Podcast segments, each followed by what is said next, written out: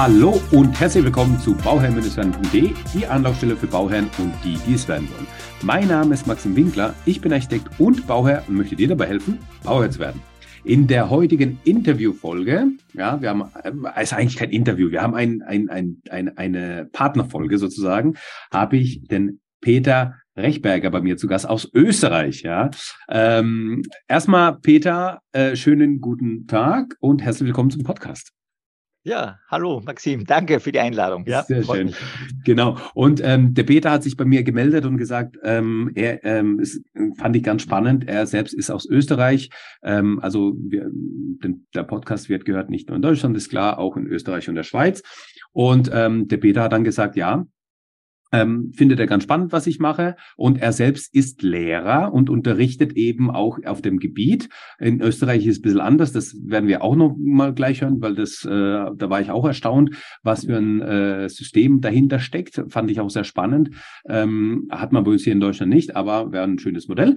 Ähm, und hat dann gesagt, ähm, ja, er findet das interessant. Er hat dazu auch ein Schulbuch geschrieben, also zum, zum, zum Bauen. Ja, und ähm, ja, hat immer wieder Situationen, wo er auf meinen Podcast verweist. Da fühlte ich mich natürlich sehr geehrt. Und so haben wir gesagt, hey, vielleicht machen wir eine Podcast-Folge zusammen, in denen wir, in der wir dann auch über die äh, sogenannten äh, Bauweisheiten sprechen können. Die sind ja dann unabhängig, ob es in Österreich oder in Deutschland ist, diese Bauweisheiten, die gelten dann ähm, übergreifend. Aber erstmal, Peter, ähm, wie äh, kommt man dazu, äh, ja, Bauwesen zu unterrichten? Ja, das ist hier in Österreich gibt es eigene Schulen, das sind höhere technische Lehranstalten. Mhm. Äh, die haben jetzt ein Jahr länger als ein Gymnasium, ja, bis dann zur, bei uns heißt es Matura, bis zum Abi in Deutschland. Ja. Äh, das heißt, die kommen dann mit 19 erst raus und haben aber dann eine komplette technische Aus, äh, ja, Ausbildung auch gemacht mhm. und können dann eigentlich gleich eingesetzt werden in einem Planungsbüro oder als Bauleiterassistent oder als, ja, vorwiegend eigentlich Techniker äh, in Baubetrieben oder in Planungsbüros und sind eigentlich sehr, sehr äh, beliebt äh, bei den diversen Firmen und ähm, ja, sind eigentlich gute Mitarbeiter ja. und äh, sind natürlich auch früh, früher zu haben, weil die müssen dann jetzt dann nicht noch ein ganzes Studium hinten anhängen, äh, sei es jetzt F, also von der Fachhochschule oder auf einer technischen Universität. Genau. Und ähm, haben aber schon genügend Rüstwerkzeug, äh, um sich auch äh, in der Praxis zu profilieren. Und manchmal bedarf es auch gar nicht unbedingt eines Studiums. Mhm. Und einige, wenn sie wollen, die haben ja Abi, die haben Matura, sie können ja auch jederzeit dann auch weiter studieren und sich noch da vertiefen. Äh, ja, und ich unterrichte auf so einer technischen, äh, höheren technischen Lehranstalt in, in Linz in Österreich und zwar das Fach Baubetrieb. Mhm. Und in dem Zusammenhang habe ich jetzt mal ein Schulbuch auch geschrieben für meine Schüler, wo halt äh, niederschwellig der Zugang zum Bauwesen ähm, in Bau ja, betrieblicher Hinsicht, allerdings auf Österreich eben gemünzt äh, beschrieben ist. Ja. Und da ist eben ein Kapitel, der diese grundlegenden Bauweisheiten äh, und das wollte ich, denke ich mir, das ist, das ist hilfreich, vielleicht nicht nur für meine Schüler, sondern auch für Bauherren. Und somit äh, bin ich an dich herangetreten, ob wir das nicht da mal besprechen wollen und eine Podcast-Folge äh, darüber machen sollen.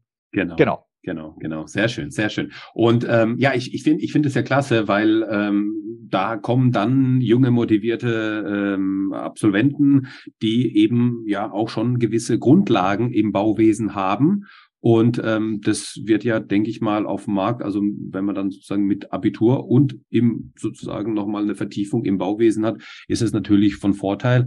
Ähm, teilweise kann man dann auch direkt in den Beruf einsteigen oder halt eben man merkt, okay, das, das Thema macht einem Spaß. Man kann da tiefer reinsteigen und dann nochmal Studium da hinten dran setzen. Und man, dadurch, dass man die Grundlagen schon kennt, äh, wird man auch schon irgendwo Gefallen äh, finden oder einfach sich sagen können, okay, mache ich jetzt eher Architektur, mache ich jetzt eben Bau Bauingenieur oder gehe ich, ne, also in welche Sparte gehe ich denn überhaupt rein für das Studium? Und äh, finde ich eigentlich auch ganz, ganz sinnvoll, ne, dass, dass man so ein System eigentlich auch hat.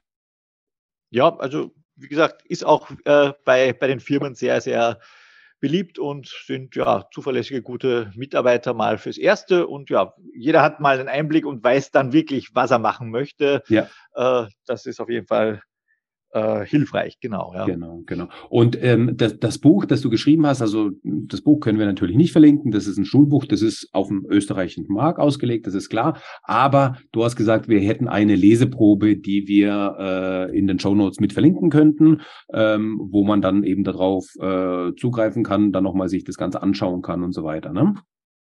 Genau, richtig. Da gibt's auf, äh, auf der Verlagshomepage von HPT mhm. in Österreich äh, gibt da den Link und den können wir dann in den Shownotes dazu äh, Super. Genau. Super. Da gut. sind dann halt die ersten zwei Kapitel.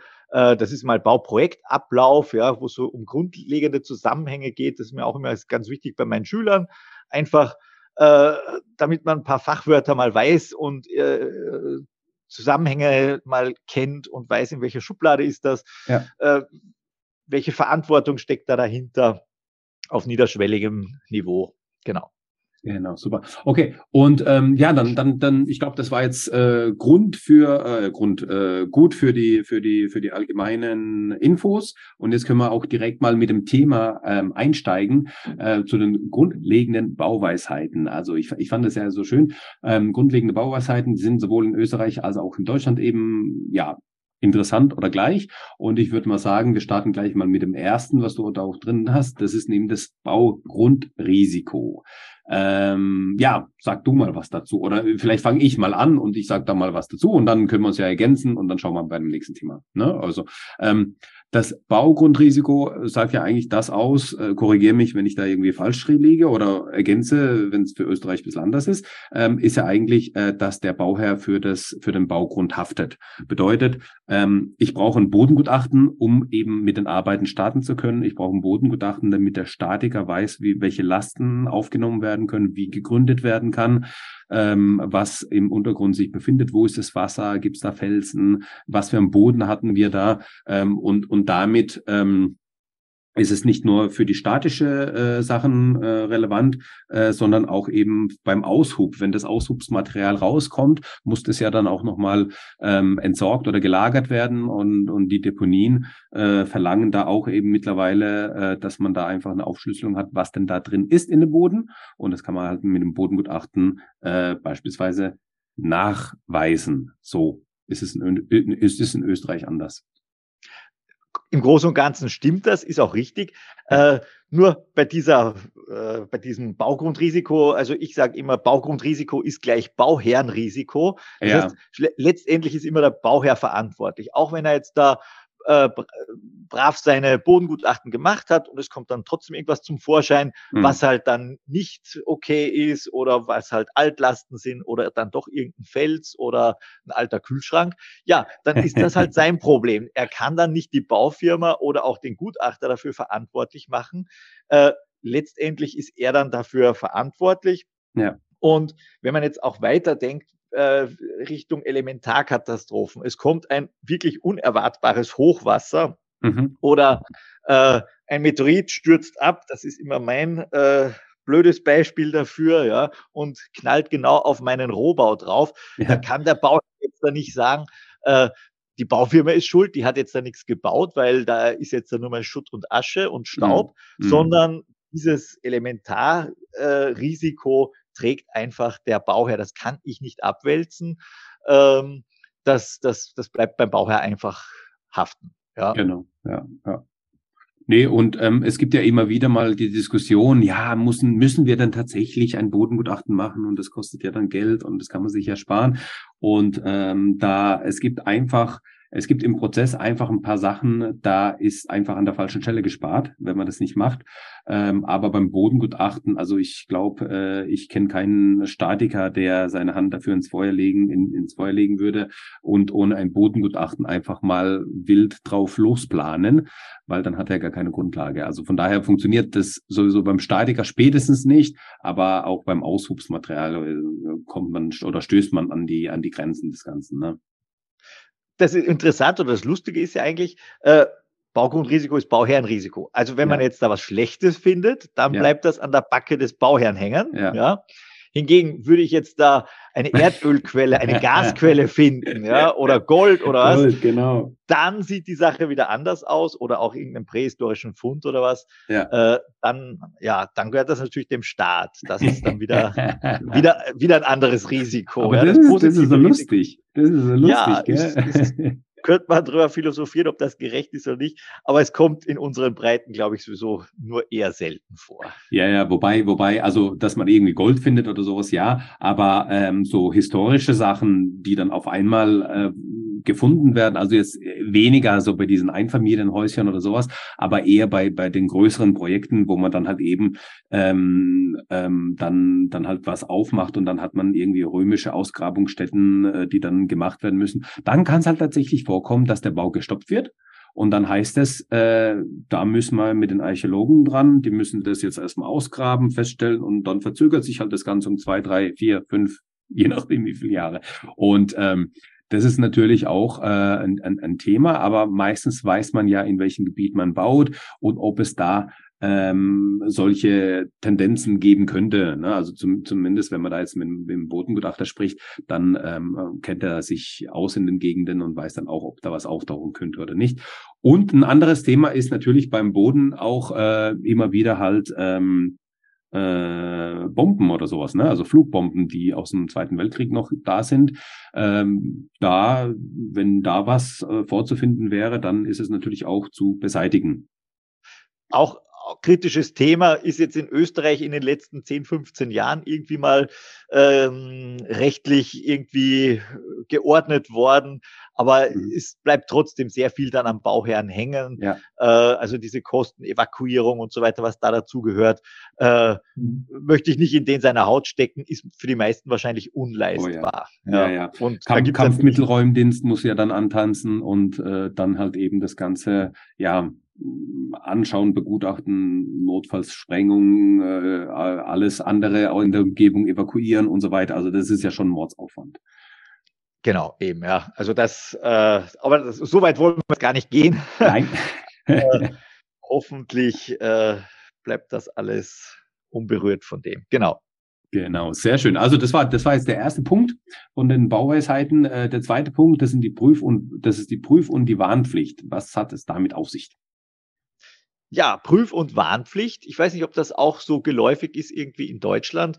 Äh, hier bei uns oder bei mir ist das jedenfalls ein geflügelter Begriff. Prüf- und Warnpflicht, dass jeder äh, auf der Baustelle eigentlich immer gucken muss, ähm, ob die Vorleistungen, die vielleicht irgendein anderes Gewerk, die irgendeine andere Firma gemacht hat, auch passen und nicht jetzt einfach drauf äh, loslegen äh, kann und einfach, ja, heute ist mein Termin, heute bin ich dran und ich lege jetzt heute meine Fliesen hier rein, egal wie der Untergrund aussieht, ja. sondern ich muss zuerst mal prüfen, bin ich überhaupt im richtigen Raum, Stimmen, Stimmen Länge, Breite, Höhe mit dem Plan überein, ja, also einfach so ein paar grundlegende Sachen, ja. die muss ich einfach mir angucken und auch, ob der Untergrund passt, weil der kann ja noch zu feucht sein, der kann uneben sein, der Estrich oder was auch immer drunter ist.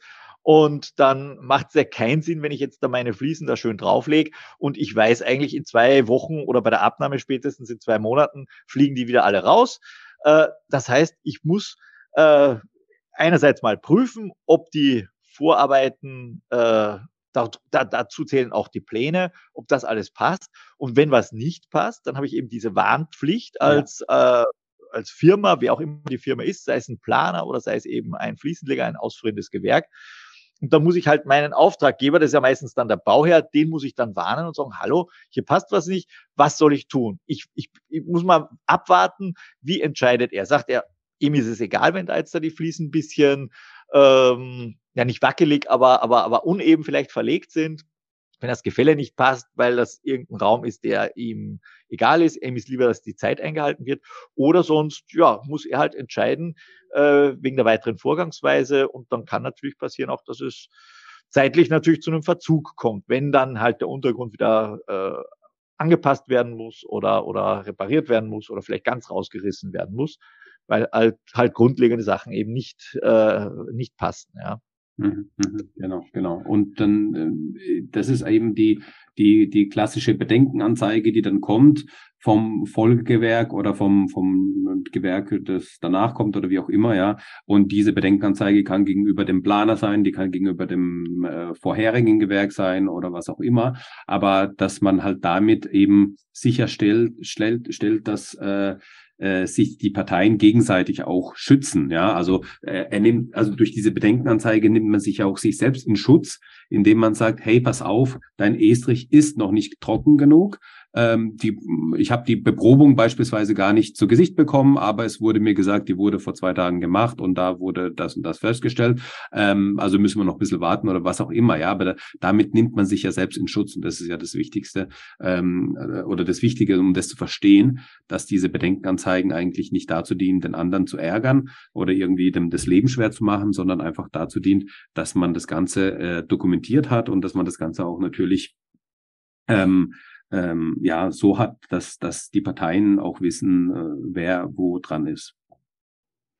Genau, ja, aha, also hat andere Bezeichnung dann scheinbar in Deutschland oder dir ist es irgendwie anders geläufig. Okay. Bei uns äh, läuft das halt unter dem Titel Prüf- und Warnpflicht. Ja was ja sowieso genau im Prinzip dasselbe ergibt, genau. ja. ja. Und da darf man oder soll man jetzt auch als, als Bauherr dann nicht böse sein, ah, der, der, der hat immer was zu, zu meckern, immer was ja. zum Aussetzen, ja. sondern schlussendlich, es hilft dem Gesamtprojekt, weil es ist niemandem geholfen, wenn dann die Fliesen nach, äh, nach ein paar Wochen wieder äh, wackelig werden oder sich irgendwie äh, äh, lösen, anfangen zu lösen äh, es wird eigentlich nur immer blöder. Und deswegen ist es gut, je früher, desto besser so eine Warnung ausgesprochen wird, äh, hilft auf jeden Fall dem Gesamtprojekt. Ja. Genau. Genau.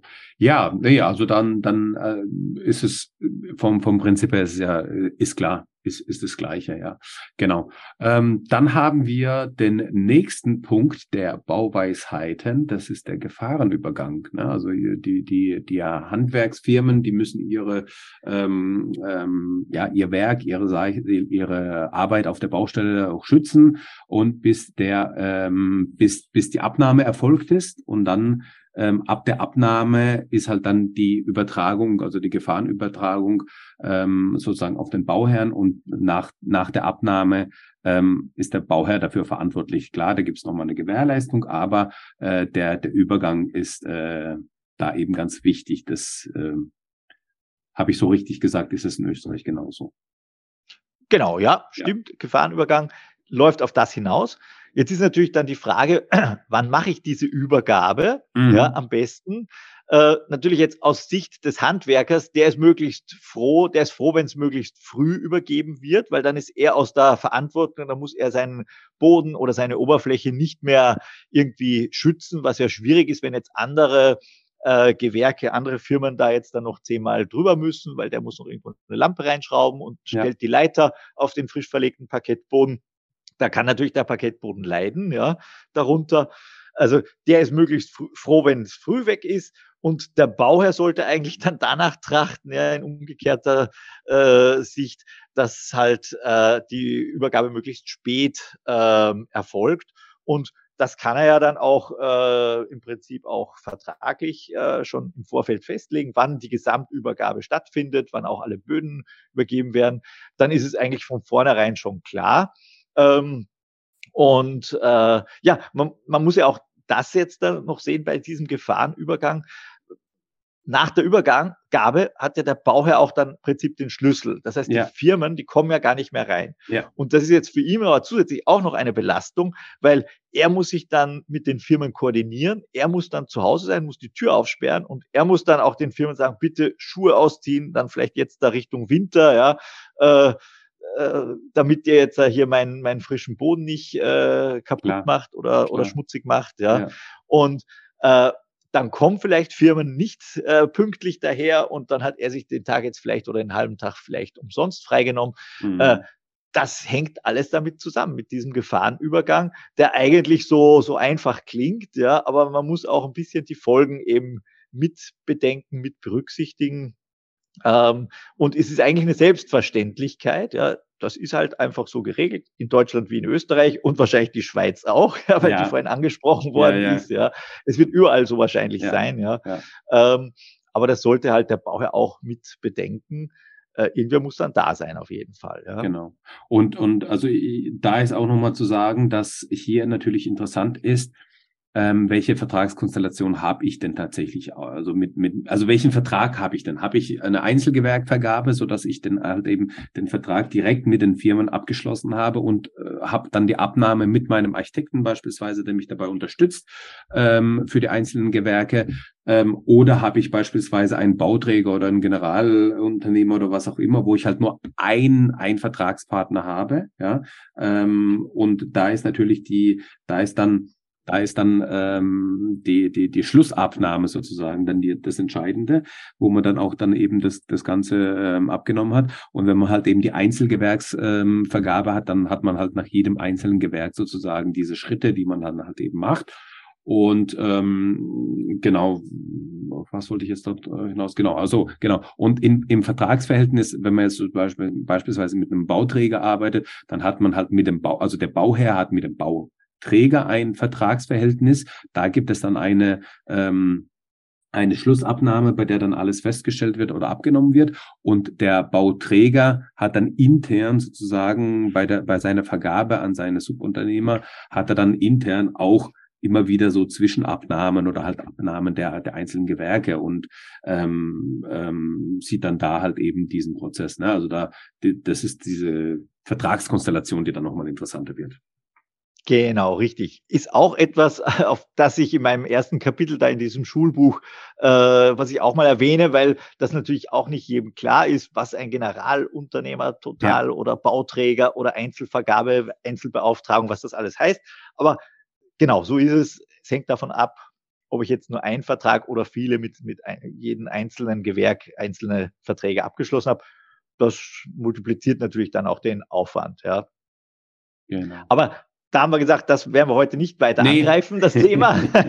wir bleiben mal bei den äh, grundlegenden Bauweisheiten. Genau. genau, das wäre das wäre noch zu umfangreich, also um da nochmal äh, tief tief reinzugehen. Aber ja, den, der Gefahrenübergang, ich glaube, das hat man jetzt verstanden. Was ist dann noch interessant? Interessant ist dann nochmal, was ist ähm, ab dem ab dem Gefahrenübergang äh, oder ab der Abnahme ähm, hat man eine Gewährleistung. Ähm, diese Gewährleistung. Ja Worauf bezieht sie sich und wie lange hat man die?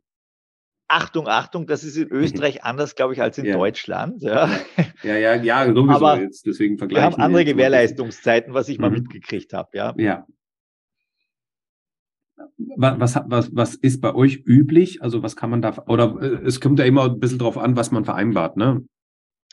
Grund, ja, okay, aber äh, laut Gesetz und äh, in einer maßgeblichen äh, österreichischen Norm, also Ö-Norm, äh, die für diese Sachen zuständig ist, da steht drinnen, für bewegliche Sachen sind es zwei Jahre und okay. für feste Bauteile sind es drei Jahre Gewährleistung. Ja, also so okay. der Rohbau, das ist alles äh, fix, alles was fix mit dem Rohbau verbunden ja. ist, sind also drei Jahre beweglich, Möbel, Mobiliar. Okay. Möbel steckt sowieso schon mobil ja, drinnen. Ja. Ja, ja, Alles, was man eben rausnehmen kann aus dem Raum, ja, was nicht fest irgendwo verschraubt ist, äh, das hätte dann eigentlich zwei Jahre Gewährleistung. Genauso wie Laptop, Computer, so irgendwas eben auch.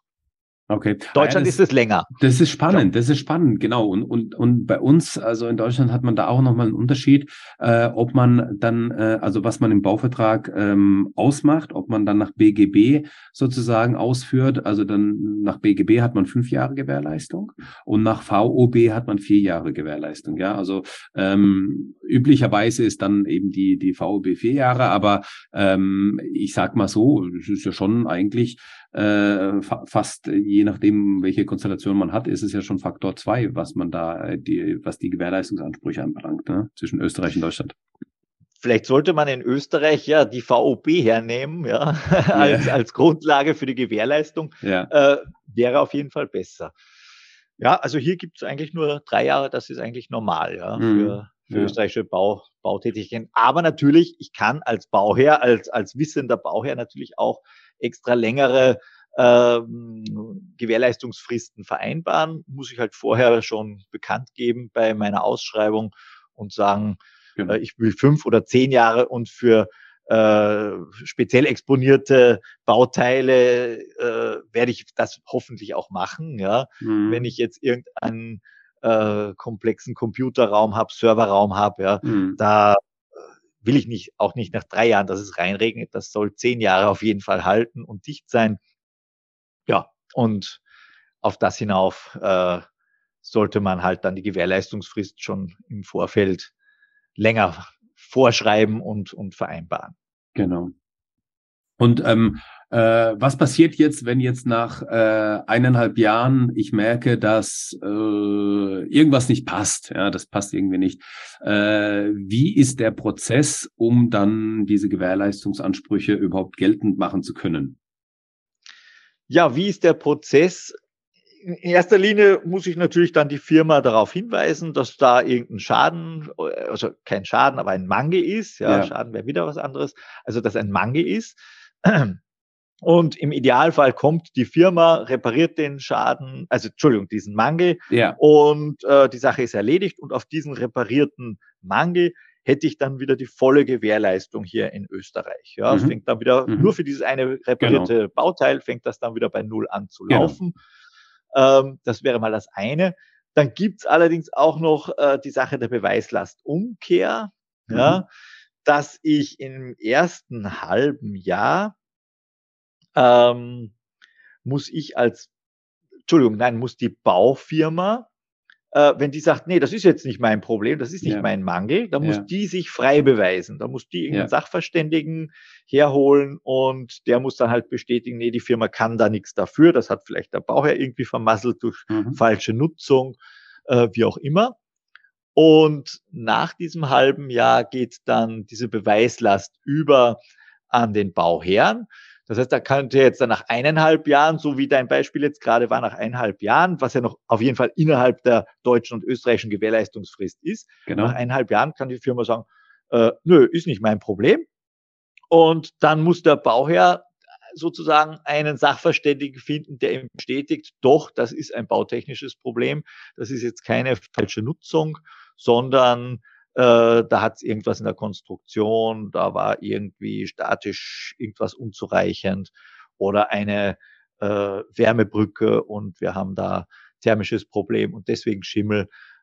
Das ist dann diese Beweislastumkehr. Also es nutzt mir jetzt die reine Gewährleistung auch nicht hundertprozentig alles, ja. weil im blöderen Fall muss ich als Bauherr dann trotzdem noch den Beweis führen, dass ich unschuldig bin und dass der Fehler jetzt auf der anderen Seite liegt. Ja. Genau, genau. Und deswegen, also da, da, da hört man ja schon raus, dass das mit Aufwand und mit Zeit und, und, und Kopfschmerzen verbunden ist. Auf jeden äh, Fall. Wenn man diesen Weg geht. Es lohnt sich einfach nicht, wenn man da irgendwie ein Bauteil hat, was, äh, keine Ahnung, 200 Euro kostet, äh, äh, weswegen man dann in die Gewährleistung geht äh, oder Gewährleistungs Gewährleistungsansprüche geltend machen möchte. Ähm, da soll, also bei sowas macht man es einfach und, und fertig. Ja, oder man, man kann, was man man ja machen kann, ja, was man ja grundsätzlich machen kann, ist ja erstmal bei der Firma anrufen und sagen, hey, ähm, so und so sieht's aus, das und das ist passiert und dann kann man ja gucken, wie die reagieren. So, ne? Und wenn die genau. dann sagen, ja, okay, wir schicken jemand raus, der macht das schnell und dann ist fertig, weil die äh, teilweise dann auch eben keine Lust haben, sich da drum zu plagen. Ähm, aber wenn es dann halt eben um die um die höheren Beträge geht und so weiter, dann wird halt natürlich schon geschaut, dass man da halt eben ja sein sein sein Recht einfach durchsetzt und dann wird halt einfach auch vielleicht anders entschieden. Ähm, aber da kommen wir eigentlich, das steht jetzt nicht auf dem, auf den, äh, auf dem Punkt, aber ist eigentlich so ein, so ein, so ein schöner Grundsatz. Deswegen ähm, sollte man auch im besten Falle regional bekannte oder regionale äh, Firmen haben, die einem die Ausführung machen. Wieso? Weil genau bei sowas, wenn du jetzt eine Firma hast, die hat 300 Kilometer Anfahrt ähm, und hat dann äh, einmal im, in, in, in ihrem Leben dann eine Baustelle gemacht bei dir in der Nähe, dann werden die wegen 200 Euro nicht kurz mal jemand vorbeischicken, der sich das mal anschaut und der sich das mal repariert und werden bei jeglichen Gewährleistungsansprüchen sowohl sofort sagen, nein. Habe ich aber eine Firma, die äh, regional ist, die einen Ruf zu verlieren hat, die bekannt ist, ja, dann machen die auch ganz viel aus Kulanz, wo die dann sagen, hey, mein Gott, ich schicke da jetzt jemand raus, der schaut sich das an, das ist ein Aufwand von zwei Stunden, ähm, nehmen wir auf unsere Kappe, kriegen wir hin, dafür haben wir eine Kundenzufriedenheit. Ne? Und ähm, deswegen sage ich, wenn es geht, wenn es möglich ist, ist natürlich immer so eine Preisfrage und so weiter, aber genau deswegen kosten die anderen Firmen günstiger oder sind die anderen Firmen günstiger, weil sie sich dann mit sowas nicht rumplagen müssen.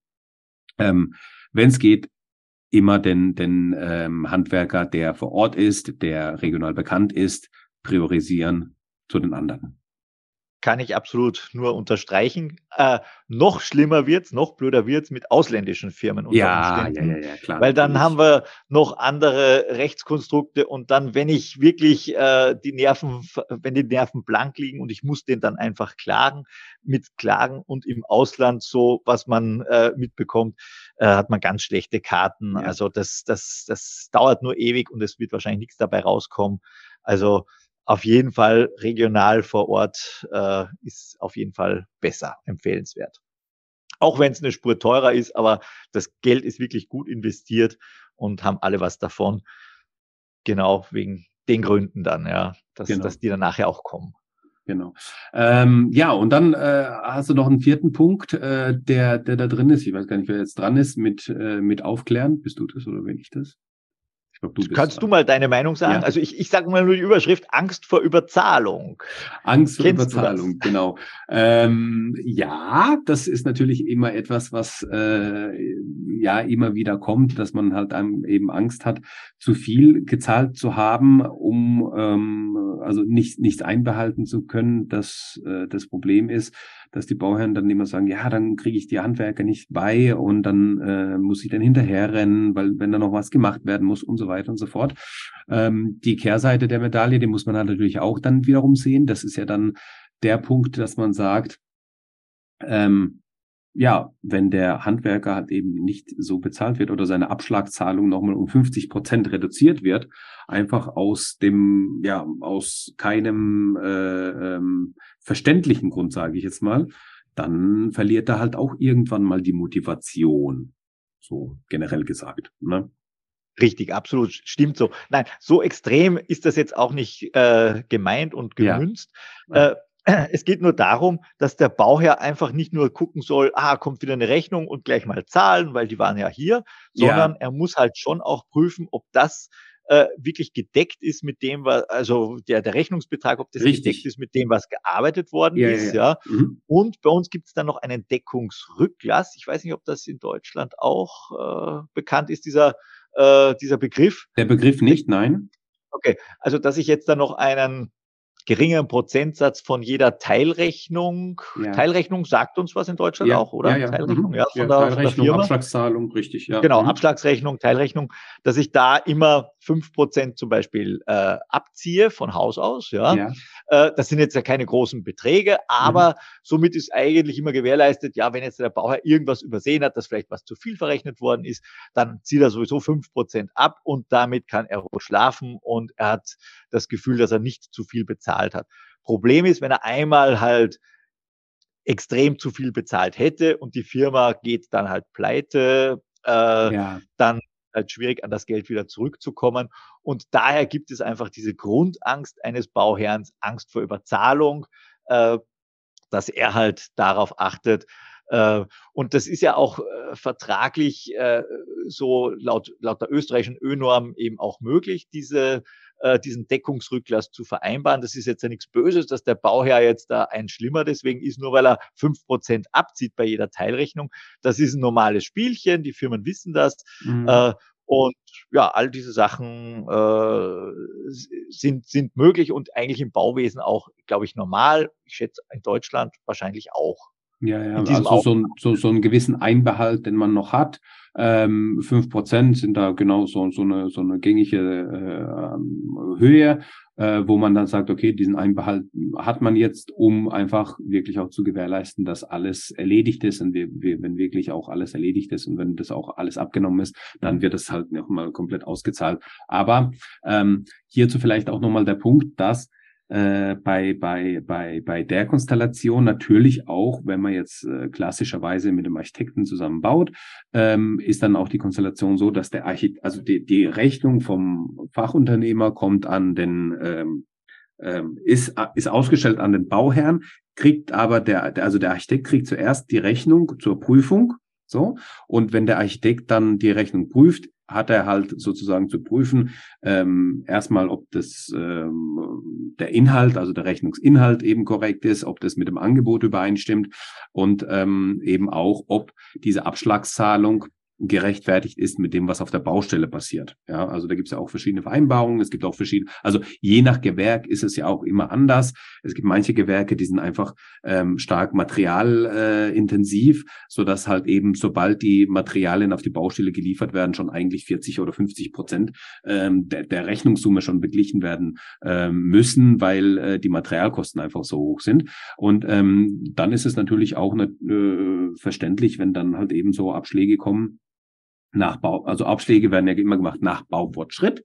Bedeutet einfach, dass wenn jetzt die äh, das Material auf der Baustelle ist und dann ähm, also das ganze Material auf der Baustelle ist und davon wurden jetzt nochmal äh, 20 Prozent bereits verbaut und da kommt eine Abschlagsrechnung dann muss das natürlich angeschaut werden und dann auch beurteilt werden vom Architekten. Okay, passt das, stimmt das so überein oder macht man da nochmal eine Kürzung rein? Und das ist dann auch wirklich die Aufgabe des Architekten, das zu machen, um dann die Rechnung freizugeben, dem Bauherrn gegenüber, der die dann auch eben begleichen kann. Und so hat genau, er auch die Sicherheit, dass das auch alles passt so. Ne?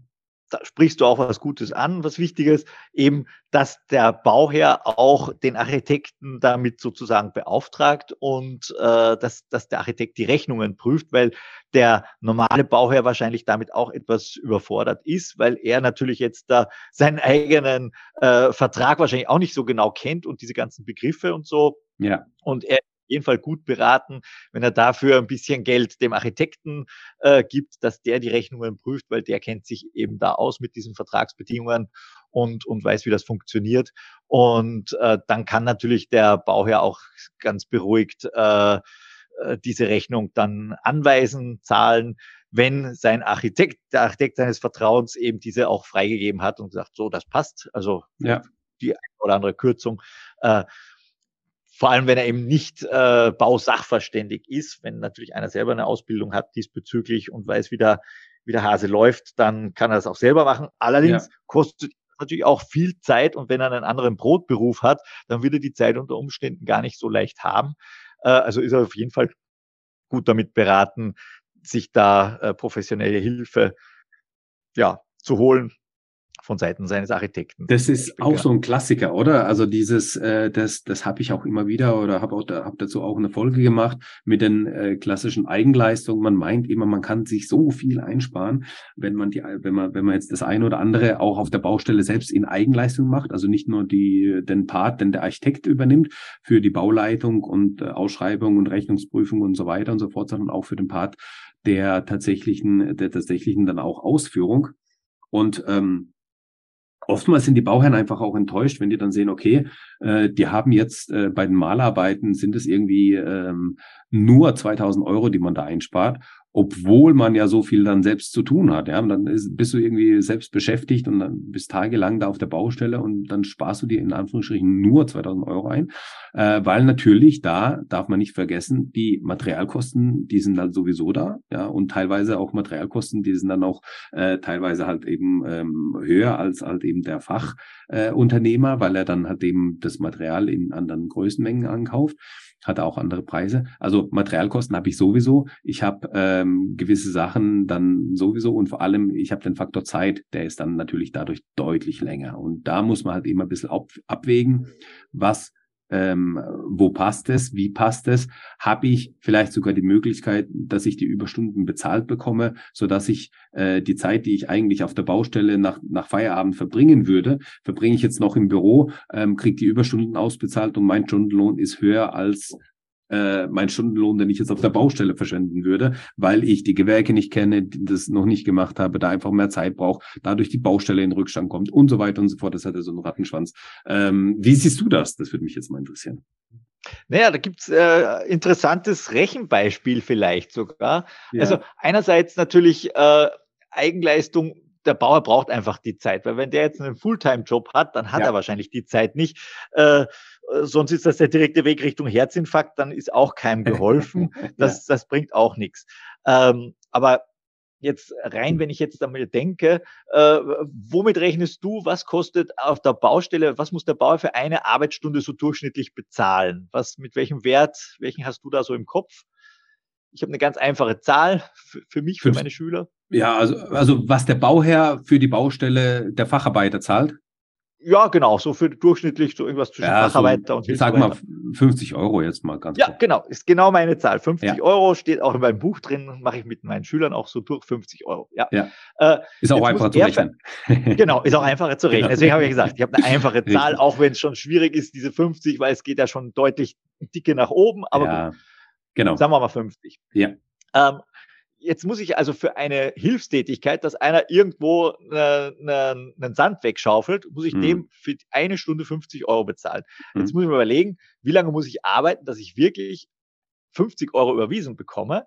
Und da muss ich schon sehr, sehr gut verdienen, dass ich wirklich, dass mir 50 Euro übrig bleiben. Ja? Mhm. Also von dem ja. her kann sich das jeder mal selber durchrechnen. Ja? Wenn ich natürlich jetzt da irgendwo äh, Spitzenanwalt bin oder irgendwo äh, ein, ein, ein, ein angesehener Privatarzt bin in irgendeiner Privatklinik, ja, dann äh, lohnt sich das natürlich nicht, ja, dass der sowas macht. Ja, aber jetzt mit einem durchschnittlichen äh, Einkommen könnte man sich das mal leicht durchrechnen, ja, ob das nicht trotzdem besser wäre, ob man nicht sich sogar äh, ein, zwei Monate beurlauben lassen sollte. Ja. ja ja. und dann wirklich da mit anpackt und alle Hilfstätigkeiten, ja, bevor ich da jetzt auf 50 Euro für einen Hilfsarbeiter bezahle, mhm. dass ich dann halt selber Werkzeug putze, Werkzeug wegräume, Ziegel irgendwo hochschleppe, äh, Zementsäcke irgendwo in zweiten Stock rauftrage, äh, ist eigentlich ein Rechenmodell, ein Rechenbeispiel, äh, aber dann müsste man das halt wirklich so sich vornehmen und muss natürlich auch gesund bleiben, weil die 50 Euro, die zahle ich halt für einen. Äh, und wenn der krank wird, dann muss halt ein anderer kommen. Ja, ja. dann äh, habe ich da kein Problem. Und selber natürlich, äh, wenn ich dann einen Bandscheibenvorfall bekomme oder so irgendwas, dann ist auch keinem wirklich geholfen, ja, okay. weil dann kann ich auch nicht mehr weitermachen. Ja. Und was man jetzt auch bei der ausführenden äh, selbst, also wenn man selber mithilft bei der Ausführung, also bei der, bei der Eigenleistung, äh, dann ist es auch immer noch ein bisschen gefährliches Thema wegen der Gewährleistung. Ja, ja gut. Es hat natürlich die, die Firma hat immer Gewährleistung. Auch wenn ich jetzt Eigenleistung mache, muss die ja auch mir auf die Finger gucken und, und mir sagen, hey, so geht das nicht und, und so und so musst du das machen, mhm. als wenn ich ein Mitarbeiter wäre. Aber trotzdem gibt's nachher halt immer wieder Möglichkeiten, dass die dann sagt, ja, guck mal, das hast du gemacht und dann äh, hat man irgendwie ein Streitthema und unter Umständen sagt dann die Firma, nee, wir machen da jetzt keine Gewährleistung draus äh, weil das hast du vermasselt und dann wird halt auch niemand wirklich den Klagsweg einschreiten und wegen ja so einer kleinen, wegen einer Bagatelle äh, da den Gerichtsweg äh, beschreiten mm. und dann ein paar Jahre da rumstreiten vor Gericht und Sachverständigen und Gutachten und hin und her. Das ist halt auch wieder alles ein Risiko, ja. Also ja. gibt immer zwei Seiten, ja. Ja, ja, genau, ja, ja. Und aber äh, das finde ich jetzt spannend. Also ich bin eigentlich der Verflechter, der sagt, okay, lieber äh, lass, lass die Profis ans Werk und äh, durch Eigenleistung kannst du dir viel sage ich mal, äh, was den Terminplan anbelangt und so weiter, da einfach nochmal äh, ähm, viel, vieles kaputt machen. Vor allem, wenn du irgendwelche Gewerke hast, wo du zwischendrein irgendwie nochmal, was weiß ich, die Zwischensparendämmung, die machen wir jetzt selbst, ja. Dann hat man, das eine Gewerk hat aufgehört, dann muss die Zwischensparendämmung gemacht werden. Gut, wenn das am Wochenende gemacht werden kann, dann ist ja alles kein Problem. Dann, dann kriegt man das ja auch hin, dass die am Montag weiterarbeiten können. Aber was ist, wenn dadurch dann, äh, man kommt nicht weiter und so weiter oder, man wird krank oder weiß ich was.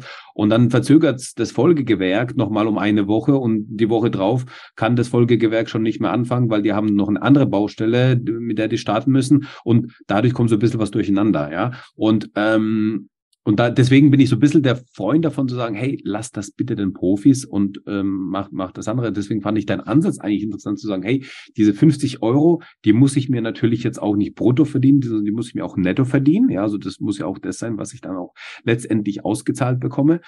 Und ähm, wenn man das mit diesem Ansatz der, des Hilfsarbeiters, das ist, glaube ich, der entscheidende Punkt, wenn man das mit dem Ansatz des Hilfsarbeiters hat, dann ist es ja in dieser Betrachtung natürlich äh, interessant, weil der Hilfsarbeiter hat jetzt einfach nicht diese, diese, diese Arbeiten, äh, die eben, äh, sage ich mal, Gewerke relevant sind, wo halt eben gewisses Know-how besteht oder Erfahrung notwendig ist, ne? sondern das ist ja, wie der Name auch schon sagt, das ist ein Hilfsarbeiter, ja, und äh, Sand äh, kippen, schippen, äh, das, das kriegt der, das kriegt er hin, das kriegt man auch ohne äh, Erfahrung auch hin.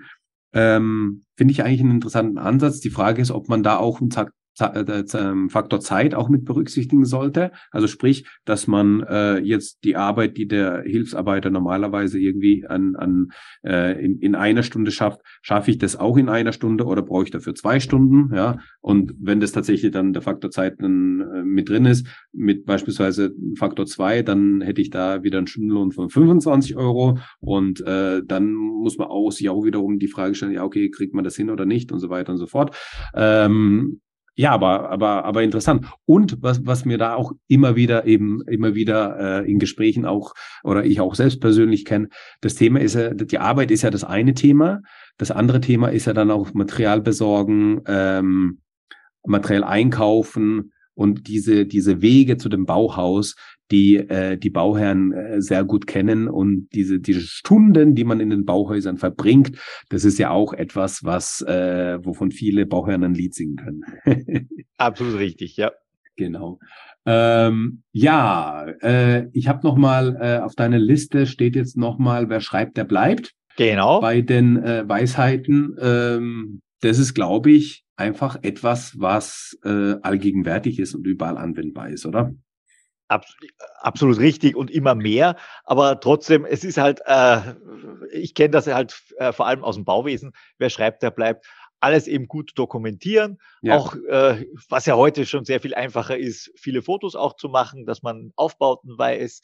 Äh, äh, wie, wie hat der Untergrund ausgesehen? Was ist da gemacht worden? Ähm, das kann halt später äh, wenn es irgendwelche Mängel gibt, äh, sehr hilfreich sein, dass ich jetzt kein Bauteil unbedingt öffnen muss, sondern ich sehe eigentlich schon aufgrund der Fotos, äh, wo der Fehler herrührt. Und ähm, ja, das, das zusammengefasst könnte man eben sagen, wer schreibt, der bleibt. Ja. Äh, man kann noch erweitert sagen, wer telefoniert, verliert. Alles, was halt telefonisch ausgemacht ist, äh, ja. ist halt nirgendwo wirklich festgehalten, heißt dann nachher im Streitfall Aussage gegen Aussage. Nee, ja. haben wir doch nie drüber gesprochen, ist nie gesagt worden. Mhm. Und äh, ja, und wenn man telefoniert, dann muss man halt ein kurzes E-Mail nachschicken und sagen, äh, wie so eben besprochen, telefonisch, äh, das und das haben wir jetzt ausgemacht. Und äh, dann hat das auch wieder, dann ist es ja auch wieder verschriftlicht, dann gilt ja. das, ja. Und wenn die andere Seite das anders sieht, dann muss halt die zurückschreiben und sagen, nee, das war nicht so ausgemacht, sondern so und so ausgemacht. Die müssen sich halt einigen. Und zwar möglichst früh, äh, weil dann kann man noch alle äh, Sachen irgendwie in den Griff bekommen. Und wenn das dann erst in ein, zwei Jahren dann auftaucht, dann ist natürlich zu spät. Ja, dann genau. äh, bringt das auch nichts mehr. Genau. Aber das ist ähm, also nicht nur auf der ba nicht nur in der Baubranche, sondern ich glaube, das ist so eine allgemeine äh, Geschichte. Äh, da ist man immer auf der sicheren Seite, wenn man das befolgt.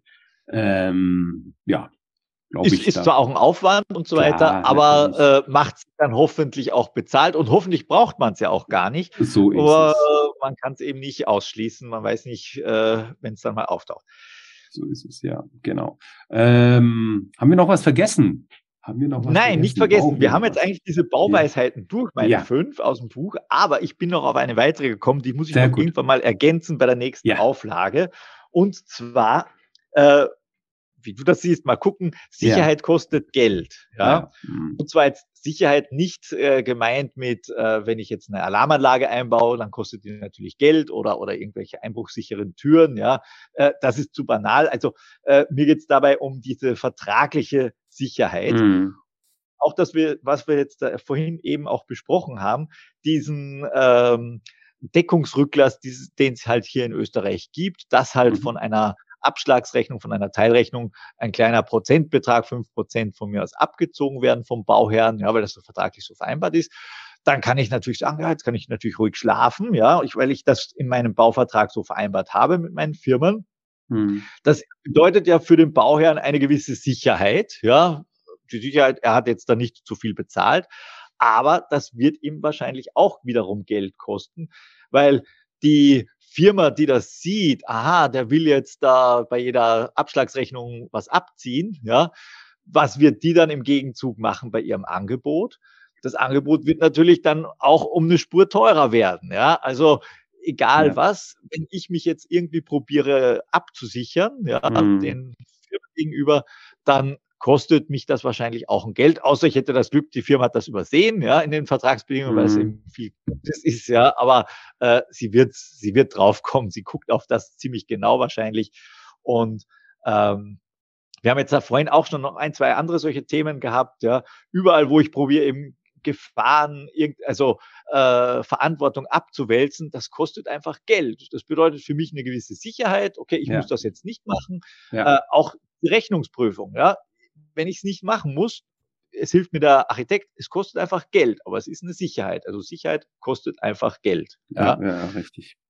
Und das ist noch auch ein wichtiger Punkt, der eigentlich ähm, ja, irgendwo mit Bedacht gehört, aber das Geld ist nicht umsonst. also äh, in dem Sinne, es ist sicherlich gut investiert. Aber man kann sich natürlich jetzt auch nicht gegen alles absichern, aber äh, so diese Sachen, die in der Norm sowieso äh, auftauchen, das ist schon mal nicht schlecht, wenn man die irgendwie mit berücksichtigt, wenn man sich da auch auskennt als leinhafter, sagen wir mal, Bauherr und, und weiß, was damit gemeint ist und das kann einem dann schon helfen auch, ja. Genau, ja, ja. Ja, aber das ist, das ist, das, das ist tatsächlich so. Also der, der, der das Risiko hat, ähm, da wo das Risiko ist, das muss, das Risiko wird natürlich immer eingepreist. Ja, und wenn der, wenn der Unternehmer da irgendwie ein Risiko hat, ähm, dass da nochmal was kommt, dann macht man das oder preist man das halt natürlich mit ein. Und je äh, mehr der Unternehmer an Risiko hat, desto mehr ähm, Aufschläge hat er, weil er halt das nicht kalkulieren kann. Und das kommt ja das, deswegen gibt es ja teilweise ähm, Ausschreibungen, die dann, wo dann die Rückläufer kommen und dann heißt es ja, der eine, der ist total teuer, also wie kann das überhaupt sein? Und der andere, der ist, der ist eigentlich, äh, die anderen bewegen sich alle so gut, äh, will der uns alle abziehen, dass der so teuer ist? Nein, vielleicht hängt es einfach damit zusammen oder ganz oft hängt es auch damit zusammen, dass äh, diese, die, die Firma beispielsweise im Gewerk, ähm, also wenn man jetzt beispielsweise Fassaden anschaut, ja, und dann die eine mhm. Firma macht halt äh, äh, Wärme den Verbundsystem und ist da fit und macht es tagtäglich und kennt sich da gut aus. Und dann kommt eine vorgehängte hinterlüftete Fassade und die werden halt auch um ein Angebot gefragt und die sagen nicht nein, die sagen, ja, bieten wir halt auch mit an, haben aber damit wenig oder gar keine Erfahrung. Und dann sagen sie sich, okay, wie kalkuliere ich denn diese Position? Ja? Was brauche ich denn dafür? Und dann ähm, gehen die halt auf Nummer sicher und packen da vielleicht ein paar Euro mehr drauf auf einen Quadratmeter. Und äh, so ist es Position für, für Position, ist es dann so, dass sich dann eben das Ganze aufsummiert und dann hat man auf einmal diesen Risikozuschlag ähm, äh, in, in, der, in, in dem Angebot drin, wo es dann heißt, ja, der ist jetzt viel zu teuer, weil eine andere Firma, die das halt alltäglich macht, äh, die spezialisiert ist für die vorgängigen hinterlüfteten Fassaden, die sagt sich dann, ja, okay, Position ist klar, ist definiert. Ich weiß, was ich dafür an, an, an Zeitaufwand brauche. Ich weiß, was für Material ich dafür brauche. Ich weiß, wie schnell ich das anbringen kann. Ähm, und dann ist auch alles klar, ja. Und ähm, deswegen ist, sind die Firmen, die ähm, sich auf ihr Gewerk oder ihre Spezifikation im Gewerk auch spezialisiert haben, ähm, dann auch natürlich äh, je nachdem halt äh, preiswerter, weil die das natürlich auch schneller machen können. Es gibt dann wiederum andere Gewerke, die sind dann so spezifisch, da ist man dann äh, teurer, wenn man das Gewerk kann, weil das einfach zu spezifisch ist, das Gewerk. Ja, also das kommt ja da auch immer drauf an. Da, da ist es halt immer gut, mehrere Angebote auch ja. zu haben. Ja? Sowieso. Wenn ja. ich nur ein, zwei Angebote habe, ist das schwer zu durchschauen. Wenn ich jetzt zehn Angebote habe, dann sehe ich mal ungefähr einen Durchschnitt und dann ja. sehe ich auch die Ausreißer. Der, der ganz billig ist, da puh, äh, vielleicht eher Finger weg oder nochmal ja. genau hinterfragen, beraten. Ja, genau. äh, ist das seriös? Ja. Kann das sein? Oder hat sich der verrechnet? Kommt dann nachher noch irgendeine Nachforderung? Und der, der zu teuer ist, der sagt halt einfach, ey, ich habe kein Interesse, ja, ist auch, ist auch eine Aussage, aber es ist trotzdem nett, dass er überhaupt ein Angebot auch gelegt hat, abgegeben hat, ja. weil schließlich der Bauer braucht ja auch Angebote, speziell wenn man dann im, im äh, öffentlichen, als, als öffentlicher Auftraggeber unterwegs ist. Richtig, äh, da braucht er dann Angebote und ja gut, dann hat er zumindest was abgegeben. Ja. Ich sage, wir grüßen, wenn einer grüßt, dann wird zurückgegrüßt. Ja. Und wenn ein Bauherr jetzt da eine Firma fragt um ein Angebot, dann grüßt sie auch zurück und schickt ein Angebot und sagt dann vielleicht sowieso auch durch die Blume, äh, ich habe kein Interesse daran, ja, und bin deswegen einfach um Faktor zwei oder drei teurer, damit ich den Auftrag auch ja nicht bekomme. Aber ich habe zurückgegrüßt, ich habe dir zumindest ein Angebot äh, zukommen lassen, ja. Und einige öffentliche brauchen das dann auch, vor allem wenn dann zu wenig Angebote sind, dass die auch irgendwie weiterkommen. Also ich glaube, das ist so irgendwie ein ungeschriebenes äh, Gesetz. ja, ja, genau. Ja, ja.